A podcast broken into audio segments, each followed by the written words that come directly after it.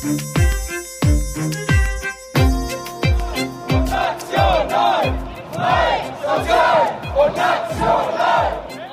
habe ich auch eher links gedacht, aber das hat sich alles geändert mit den Vorfällen, mit Ausländern. Die kommen hierher, die kriegen Vollverpflegung, die kriegen alles in den Arsch geschoben und bauen hier trotzdem nur Scheiße.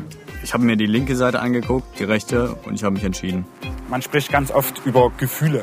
Also dass Jugendliche vor mir stehen und sagen, ja, aber gefühlt ist es ja so, dass mehr Ausländer gewaltbereit sind als Deutsche. Bei Jugendlichen brauchst du in den meisten Fällen nicht mit Fakten kommen. Also ich brauche da keine Statistik, das interessiert die gar nicht, sondern die gefühlte Wahrheit hat einen höheren Stellenwert als die tatsächliche Wahrheit und das macht es in so einer Diskussion dann schwierig. Das waren Stimmen aus dem MDR-Film Jung, rechts gewaltbereit meiner Kollegen Ben Arnold, Marcel Siebmann und Tim Schulz. Und damit willkommen zu einer neuen Folge von MDR Investigativ hinter der Recherche. In diesem Podcast sprechen wir mit Autorinnen und Autoren über ihre Recherchen, Hintergründe und persönliche Eindrücke und Einschätzungen. Mein Name ist Cecilia Kloppmann. Ich arbeite für die politischen Magazine des Mitteldeutschen Rundfunks. Dem Osten Deutschlands haftet das Stigma an, dass hier eine größere Offenheit gegenüber rechten Gedanken als im Westen herrscht.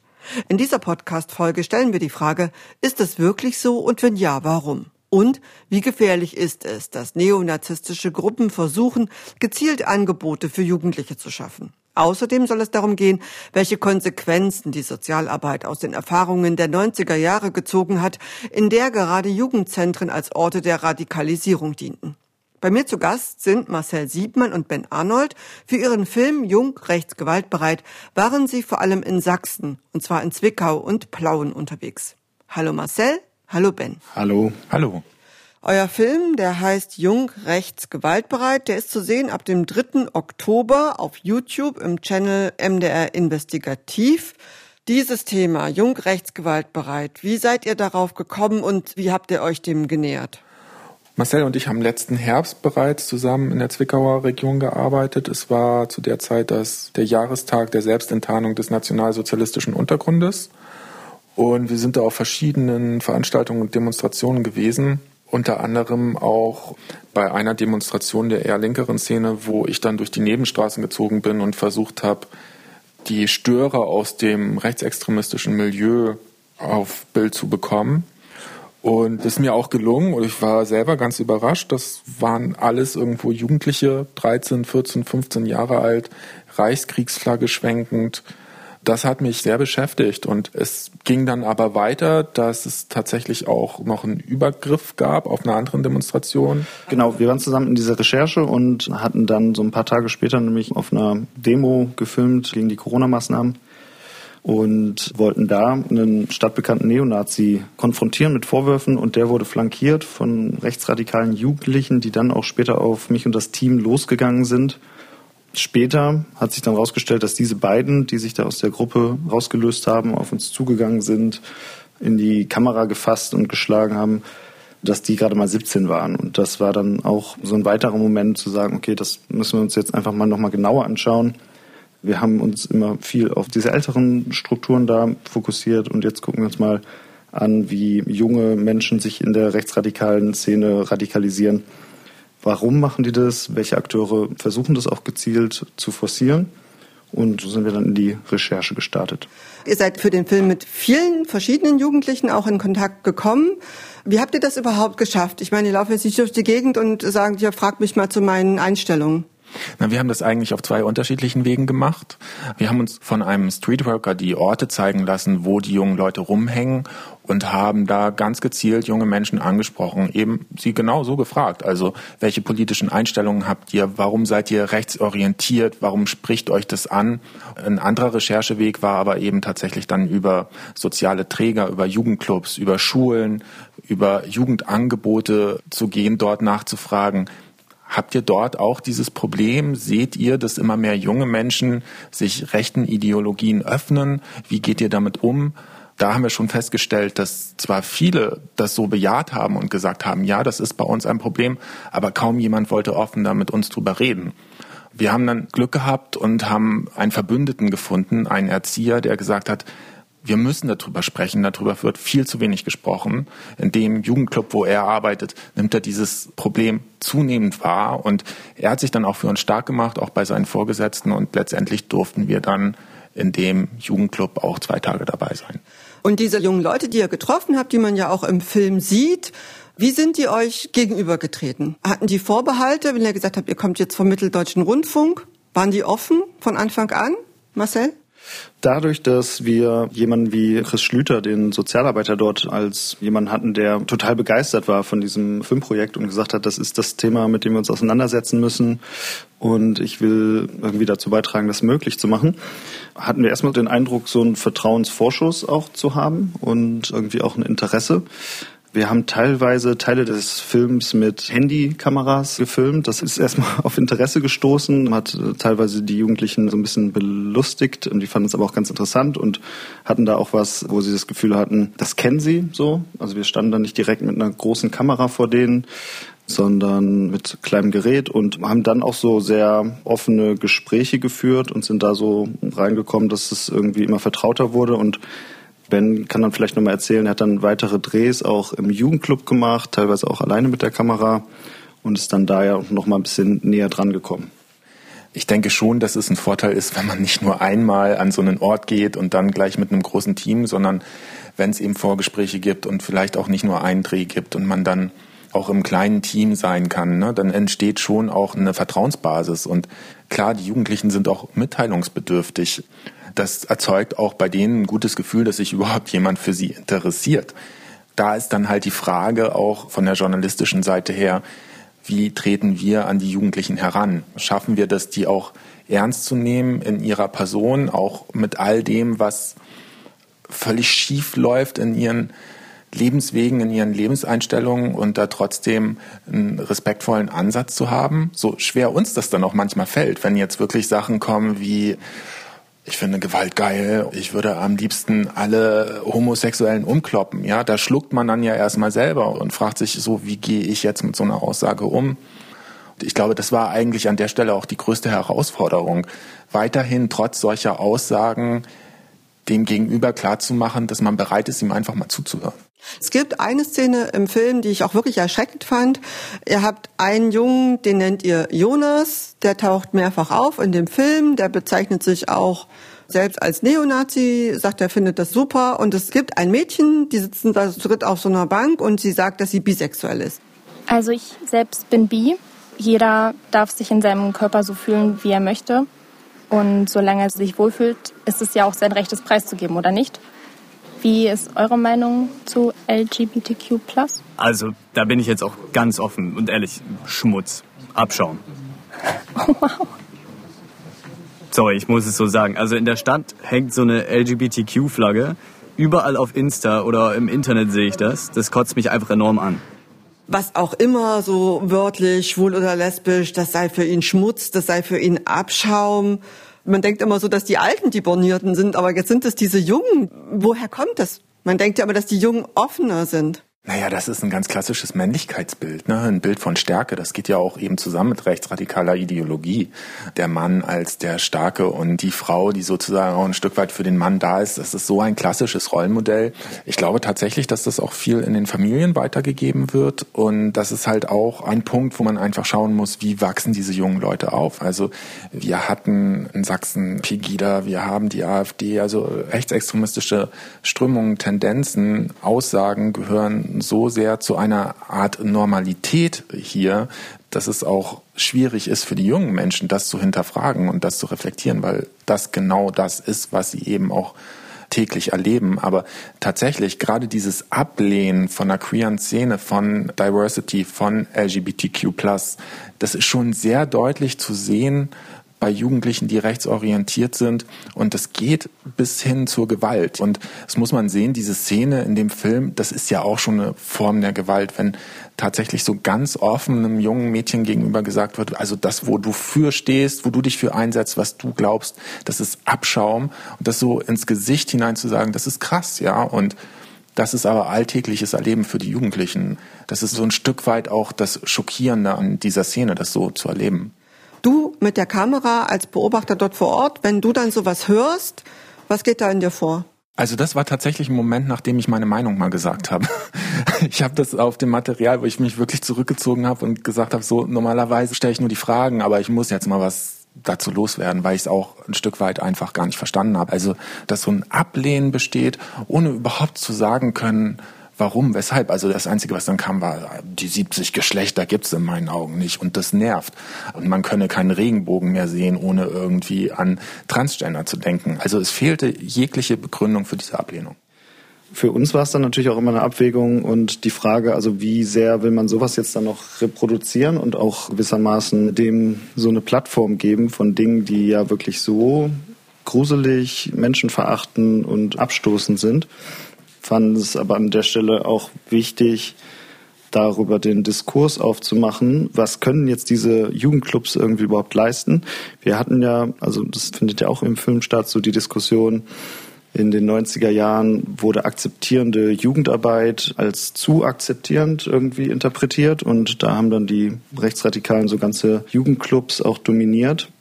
Und das passiert dann ja in dieser Szene auch, dass dieser Jugendliche sehr dominant seine Meinung vertritt, die Person, die sich gerade geoutet hat zu einem sensiblen Thema, so richtig abgestoßen wird oder niedergemacht wird und wahrscheinlich jetzt eher nicht mehr sich in der Form äußern wird und da keinen sicheren Ort hat.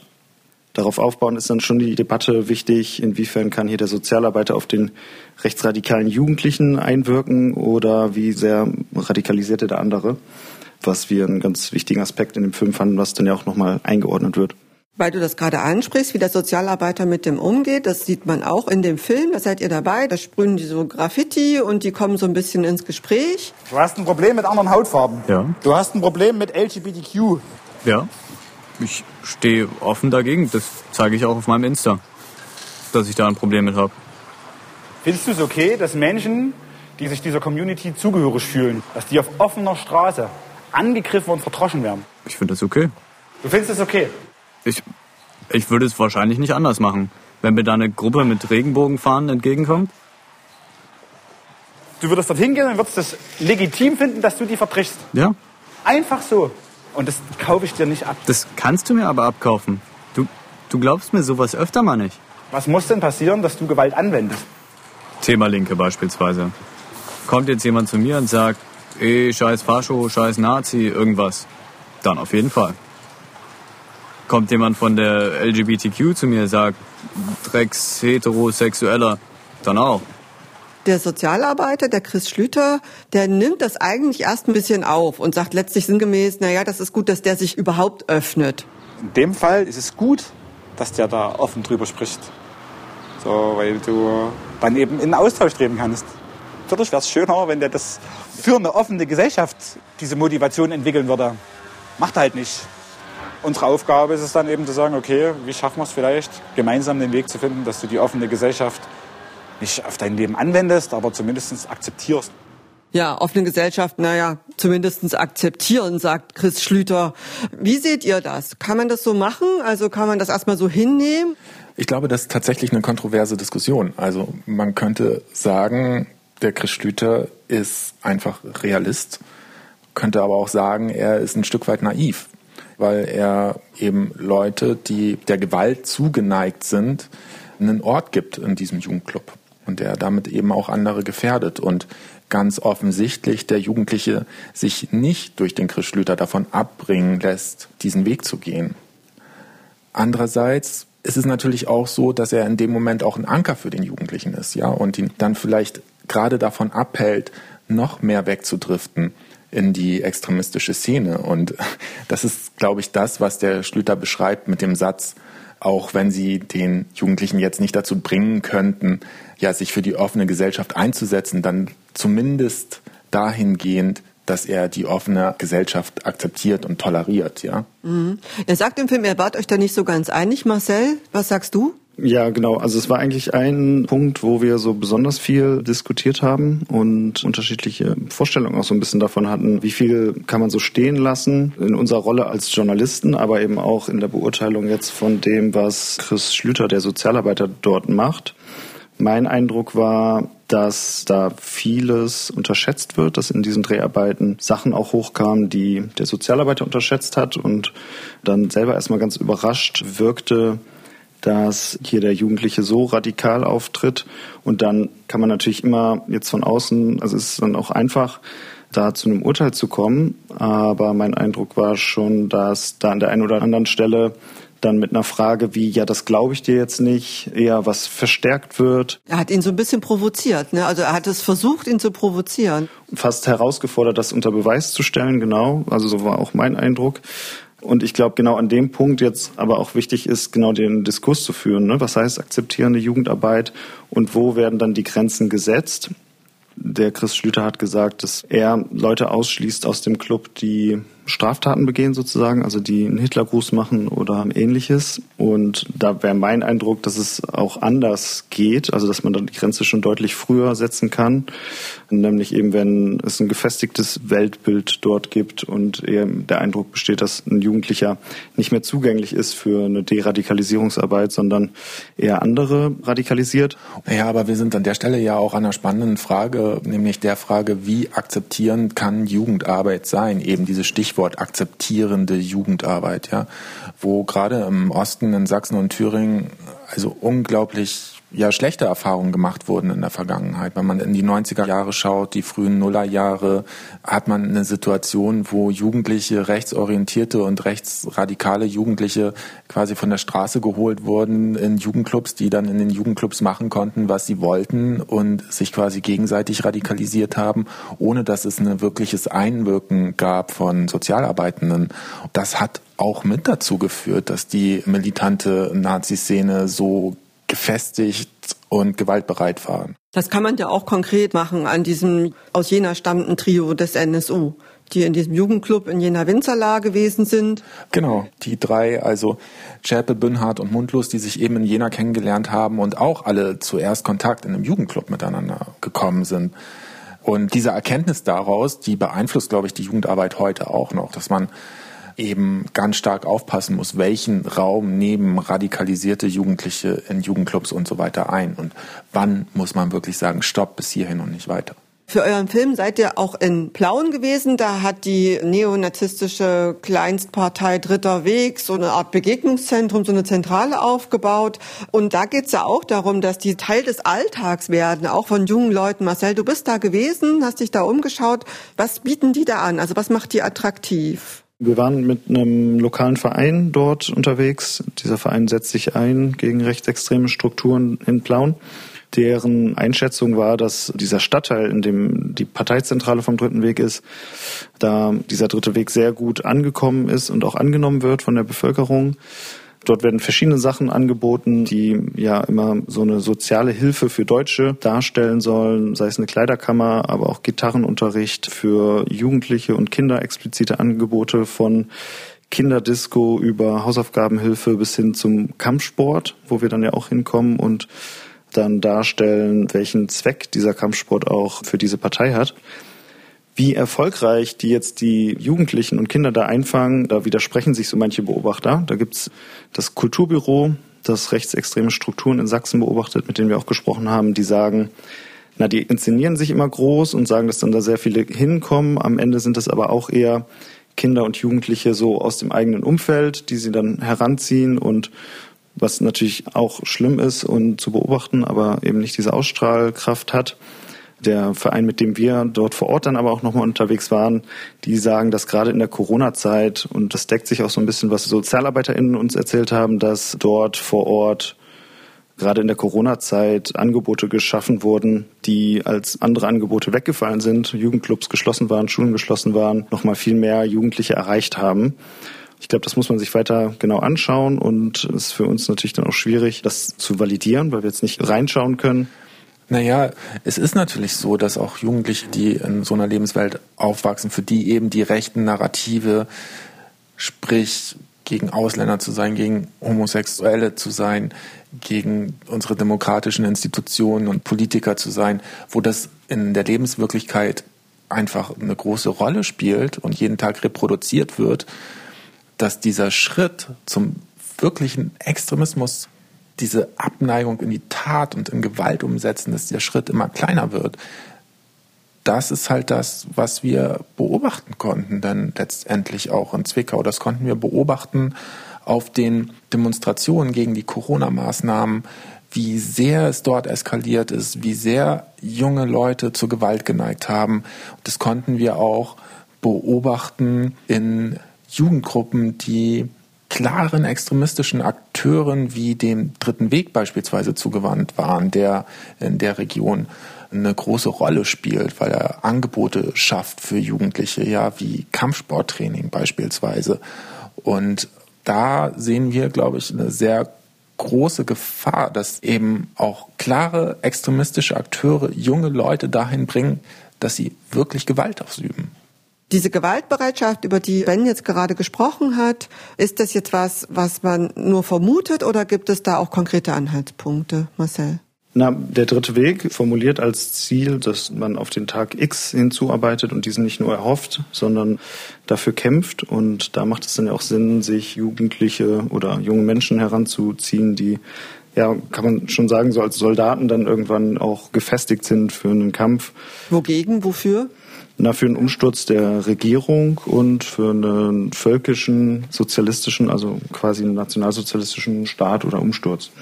Dazu hat dann Ben ja auch ein konkretes Gespräch noch mit einem Jugendlichen geführt. Das ist die Situation an der Tischtennisplatte, Ben. Genau, ja.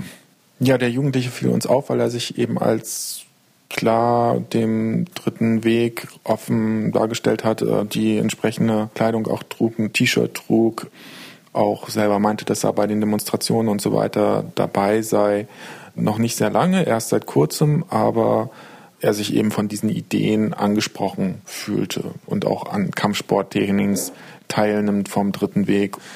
Und wir haben dann darüber gesprochen, warum er das eigentlich tut und was er da eigentlich will. Und dann kam einfach auch die Aussage, ja, wir trainieren für Tag X, für den Umsturz der Regierung. Das so klar und offen formuliert von ihm zu bekommen, das hat mich selber auch schon ein Stück weit verstört, ja. Euer Film Jung, Rechts, Gewaltbereit, der ist ab dem 3. Oktober zu sehen auf YouTube, auf dem Channel MDR Investigativ. Ihr habt euch für den Film auch getroffen mit Jugendlichen aus einer Zwickauer Berufsschule, aus der Berufsschule August Horch habt mit ihnen eine Diskussion geführt. Da ging es um Linksextremismus, um Rechtsextremismus, um die Sicht auf die AfD, aber natürlich auch um die Glaubwürdigkeit von Medien. Also ihr seid als Journalisten mit denen in ein Gespräch getreten und da hören wir gerade noch mal rein. Ich glaube, das ist sowieso so ein großes Problem, dass immer viel gesagt wird, der Osten ist rechts, was man irgendwo an den Wahlergebnissen vielleicht auch sieht. Wo ich aber auch sagen würde, der AfD ist also für mich gesehen keine direkt rechte Partei. Natürlich gibt es überall schwarze Schafe, aber die gibt es überall. Naja, was jetzt besonders jetzt Rechts- und Linksextremismus betrifft, dass da halt mehr Taten jetzt von Rechtsextremismus gezeigt werden und wenn halt jetzt irgendwas von der linken Seite irgendwas passiert, dass das halt meist etwas so untergeht. Bevor wir da jetzt gleich nochmal drüber reden, wie das war da in der Berufsschule, weise ich jetzt gleich nochmal darauf hin, denn das ist ja auch angesprochen worden von den Schülern, dass die sagen, also sie haben das Gefühl, es wird immer eher über rechtsextreme Vorfälle gesprochen und nicht so viel über linksextreme. Wir hatten auch einen Podcast in Folge 37, der heißt Nazi-Jagd als Klassenkampf. Da geht's um Linksextremisten, um den Fall Lina E., auch in Leipzig. Aber ich muss natürlich auch zugeben, ich habe nochmal so ein bisschen über die Liste geguckt, also rechtsextreme Parteien, Neonazis, schlagende Verbindungen und so weiter, die hatten wir wesentlich häufiger als Thema im Podcast. Marcel, habe ich da nicht richtig aufgepasst? Was ist mein Versäumnis? Also die Zahlen sind da ja so ziemlich eindeutig, was Straftaten angeht. Und ich empfinde das immer als so ein bisschen mühsame Debatte. Und den Versuch von dann irgendwie Rechtsradikalen oder auch Konservativen die Idee von so einer Hufeisentheorie, dass extrem rechts dann eigentlich fast das gleiche ist wie extrem links irgendwie aufrechtzuerhalten und dann die Logik, wenn über rechts berichtet wird, dann müssen wir doch auch genauso über links berichten. Wenn ich mir aber die gesellschaftlichen Entwicklungen heutzutage anschaue, von wem eine Gefahr ausgeht für unsere Demokratie, wer Menschenleben in Deutschland bedroht, dann sind es aktuell menschenfeindliche Ideologien und rechtsradikale Brandstifter und deswegen haben wir es ja auch in den Film reingenommen, was darüber aussagt, welcher Diskurs irgendwo geführt wird. Wenn jetzt als erstes Thema aufkommt, oh, warum berichtet ihr denn immer nur über Rechtsradikale? und nie über links. Und wir ja mit diesem Thema eben in Zwickau gelandet sind, weil diese Bedrohung dort auch von rechts ausgeht und dann uns die Schüler auch bestätigt haben, dass wenn es mal Parteien gab, die dort vor der Berufsschule irgendwie Flyer verteilt haben, dann waren das welche vom dritten Weg. Ich möchte noch einmal ganz kurz einhaken. Und zwar, wenn es um die Qualität der Straftaten geht, ja. Also wenn man die Anschläge sieht wie Hanau, wie Halle. Also wir haben, Marcel, wie viel Todesopfer zählt die Amadeo Antonio Straftat? Über 218, also mindestens 218 Menschen, die seit den 90er Jahren umgebracht wurden mit einem rechtsextremen Hintergrund. Also ich meine, das rechtfertigt ja auch, dass wir mehr über Rechtsextremismus berichten, weil die Qualität der Straftaten einfach eine ganz andere ist. Lasst uns mal zurückgehen an die Berufsschule August Horch, zu den Schülern, mit denen ihr gesprochen habt. Ich finde ja auch, also wir alle sind ja schon auch so ein bisschen in unserer Bubble und in unserer Blase unterwegs. Ihr habt da ja Jugendliche getroffen, die vielleicht auch eine ganz andere Sozialisation haben. Wie war die Stimmung da so vor Ort mit den Jugendlichen? Also waren die neugierig auf euch? Hatten die Bock mit euch zu diskutieren? Das war spannend, also weil die Stimmung war schon sehr ambivalent, weil einerseits waren die super neugierig, wie wir unsere Arbeit machen, was wir auch so für Typen sind, was wir zu erzählen haben. Andererseits hatten die aber eine mega Skepsis uns gegenüber und überhaupt den öffentlich-rechtlichen Medien gegenüber. Ich meine, die haben in dem Workshop dann selber gesagt, sie informieren sich eigentlich fast ausschließlich über soziale Medien und Facebook, Telegram etc. Und wir spielen dann eine sehr untergeordnete Rolle. Und wenn sie dann mal öffentlich-rechtlichen Rundfunk wahrnehmen, dann dominiert so das Gefühl, das ist irgendwie so Staatspropaganda, ja. Und damit sind wir dann in die Begegnung mit denen gegangen, in einen offenen Austausch. Es war, glaube ich, für beide Seiten ganz erhellend am Ende. Für uns war ja interessant auch an diesem Schulbesuch, da waren wir jetzt nicht bei den in der Szene verankerten jungen Nazis, obwohl die so unsere Ausgangssituation waren. Aber wir wollten einfach mal dahin gehen, wo wir so ein bisschen Gefühl kriegen für die Mainstream-Meinung in einer Stadt wie Zwickau und in kleineren Städten.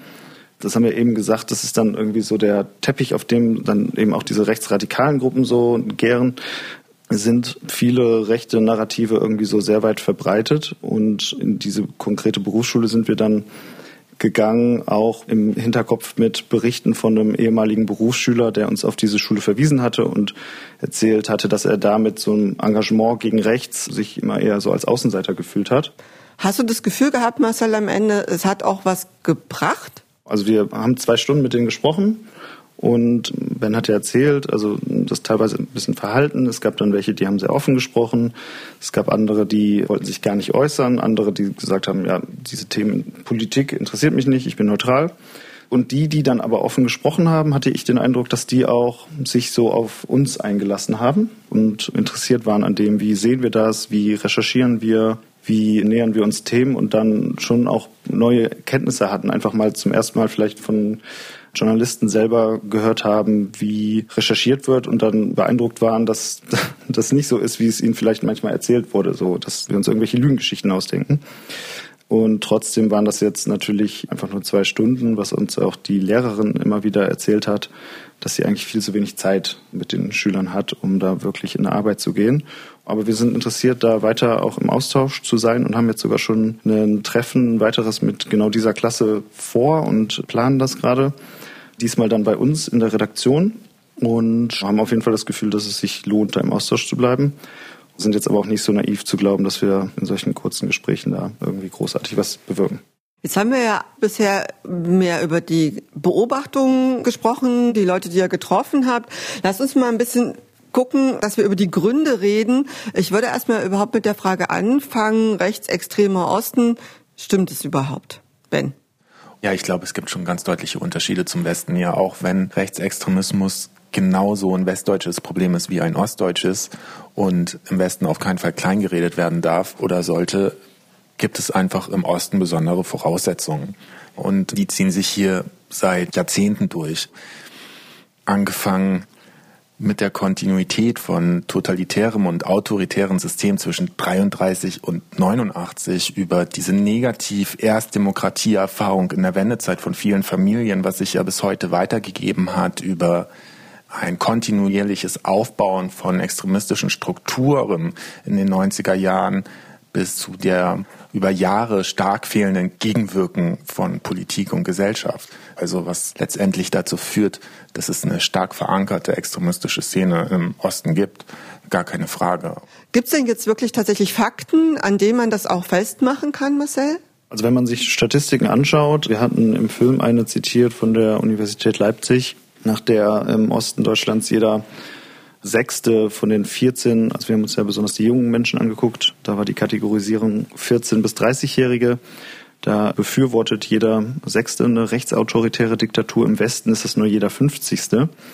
Und das ist ja ein gewaltiger Unterschied. Oder wenn ich mir auch Ergebnisse anschaue, Wahlergebnisse von der AfD, dann gibt es immer diesen Unterschied. Ich glaube trotzdem, muss man immer aufpassen, dass man jetzt nicht im Westdeutschland sitzt und immer auf den Osten schielt. Dafür gibt es auch zu viele Beispiele, Jetzt gerade jähren sich die Brandanschläge der 90er Jahre.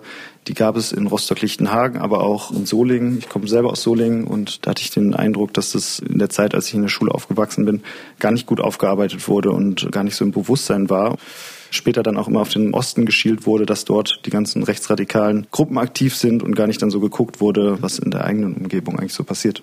Weil du gerade sagst, du stammst aus Solingen, du hast ja sozusagen die Verbindung in den Westen, wohnst aber auch in Leipzig. Wenn wir jetzt darüber reden, dass hier im Osten unter den jungen Menschen jeder Sechste diese autoritäre Diktatur befürwortet, im Westen nur jeder Fünfzigste, kann man das wahrnehmen am gesellschaftlichen Klima? Ich glaube, das kann man auf jeden Fall, man kriegt auf jeden Fall eine Idee davon, je nachdem, wo man gerade hingeht. Das glaube ich schon, wenn ich eben an so eine Schule gehe und dann auf einmal mit Aussagen konfrontiert bin, wie die AfD ist keine rechtsradikale Partei oder ist gar keine rechte Partei sogar, dann kriege ich ja ein Gefühl dafür, was da passiert oder welche Perspektive ich auf diese Gesellschaft habe. Das glaube ich schon auf jeden Fall. Und gleichzeitig ist es ja auch so, dass wir uns immer in irgendwelchen Blasen bewegen und irgendwie in unserer Journalistenblase oder anderen und das dann vielleicht auch manchmal gar nicht so viel damit konfrontiert sind, wenn wir eben nicht an diese Orte dann auch gehen. Ihr habt ja für den Film auch mit Matthias Quent gesprochen, der ist Extremismusforscher, stammt übrigens aus dem Osten. Ich fand das interessant, was der gesagt hat bezüglich Wahrnehmung von Extremismus. Wir müssen uns vor Augen führen, dass das, was von einer Mehrheit in Deutschland immer noch als rechtsextrem angesehen wird, für einen Teil der Bevölkerung etwas völlig Normales ist. Das ist die Alltagswahrnehmung, das ist das politische Alltagssprechen, das ist der Blick auf die Gesellschaft. Und in dieser Normalität wachsen junge Menschen auf. Sie kriegen das in den Familien mit, sie kriegen das im schulischen Umfeld mit, im beruflichen Umfeld. Überall dort, wo eine Prägung stattfindet, werden auch rechtsextreme Narrative als als Teil der Normalität vermittelt, weil sie nicht mehr unterbrochen werden, weil sie nicht problematisiert werden oder weil Problematisierungen generell als Propaganda, als System, als Mainstream, als was auch immer abgetan und diskreditiert werden. Ich glaube, da steckt einfach eine Menge drin in dem Ton, was auch eine ostdeutsche Lebenswirklichkeit beschreibt. Also wir können auf Pegida schauen, wir können auf das Erstarken der AfD schauen oder jetzt jüngst auf die Proteste gegen die Corona-Maßnahmen, wo überall eine starke Ablehnung gegenüber demokratischen Institutionen zu spüren ist, bis hin zu Bedrohungspotenzial von lokalen Politikern oder von alternativen Strukturen und Akteuren. Und wenn wir jetzt eben zurückgehen auf die jungen Menschen, um die es uns ja an dieser Stelle geht, dann erleben die das seit Jahren in ihren vielen Familien. Ich meine, teilweise jeder Dritte wählt die AfD hier. Und es muss einem erstmal bewusst werden, was das auch bedeutet für ein Aufwachsen von jungen Menschen in ihrem Umfeld. Die große Frage ist ja eigentlich nach all dem, was ihr im Film aufgezeigt habt und was wir jetzt auch im Gespräch hatten, was kann man überhaupt tun und kann man überhaupt was tun? Ja, klar kann man was tun.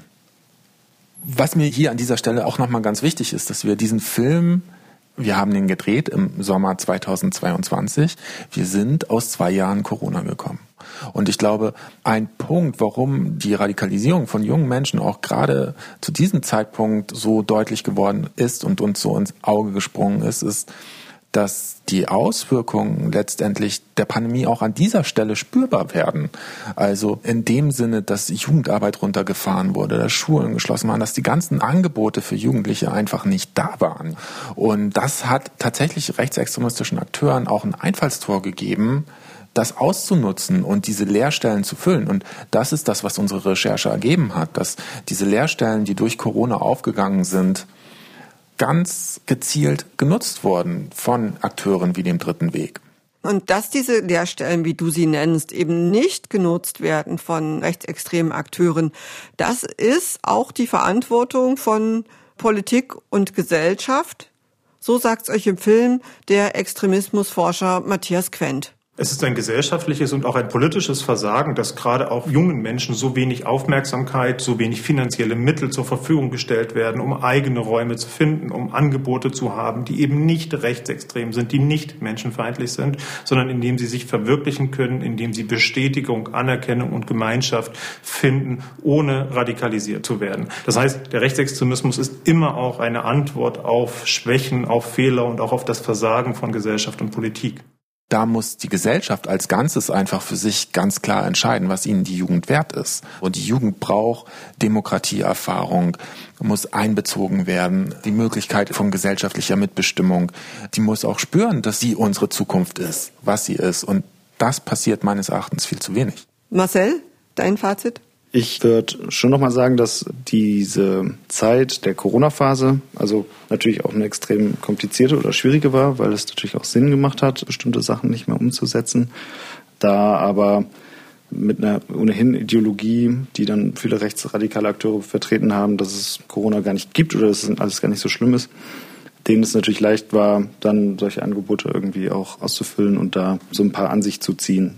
Und da ist aber trotzdem immer noch die Frage, wie erfolgreich die es wirklich gemacht haben, was man sich einfach weiter genau angucken muss und wo man andererseits auf manchen Veranstaltungen jetzt des dritten Weges zum Beispiel schon sieht, dass in den letzten Jahren Veranstaltungen jetzt nicht oder der Besuch von einer Demo nicht unbedingt größer wurde, aber dass das Publikum auf jeden Fall jünger wurde, dass das auf jeden Fall eine gefährliche Entwicklung ist. Und sonst würde ich extrem zustimmen, zu sagen, dass es ganz wichtig ist, sich anzuschauen, was passiert mit den Jugendlichen? Welche Angebote gibt es in kleinen Städten auf dem Land?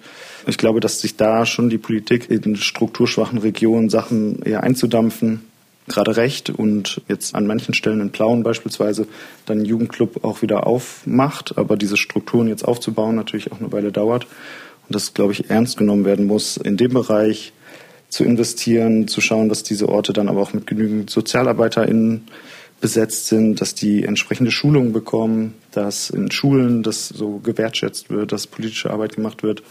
Also viel zu tun gibt es auf jeden Fall. Und wir dürfen nicht wegsehen.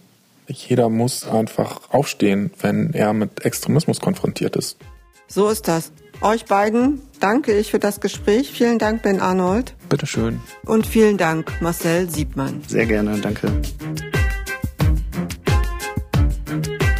Das war MDR Investigativ hinter der Recherche. Herzlichen Dank fürs Zuhören. Unseren Podcast können Sie überall da hören, wo Sie Ihre Podcasts am liebsten hören. Zum Beispiel in der ARD Audiothek, bei Apple, bei Spotify oder auch auf YouTube. Wir freuen uns, wenn Sie uns regelmäßig hören. Alle zwei Wochen, immer freitags, gibt es eine neue Folge. Und um die nicht zu verpassen, ist es am besten, wenn Sie uns abonnieren. Außerdem freuen wir uns über Bewertungen und auch über Feedback.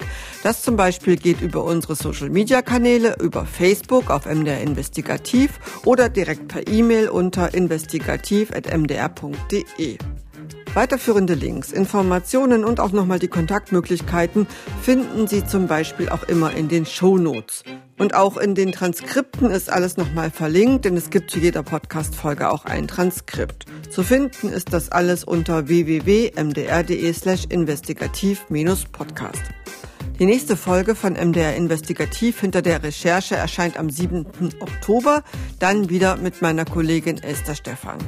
Wir hören uns, so Sie mögen, in vier Wochen wieder. Bis dahin, machen Sie es gut.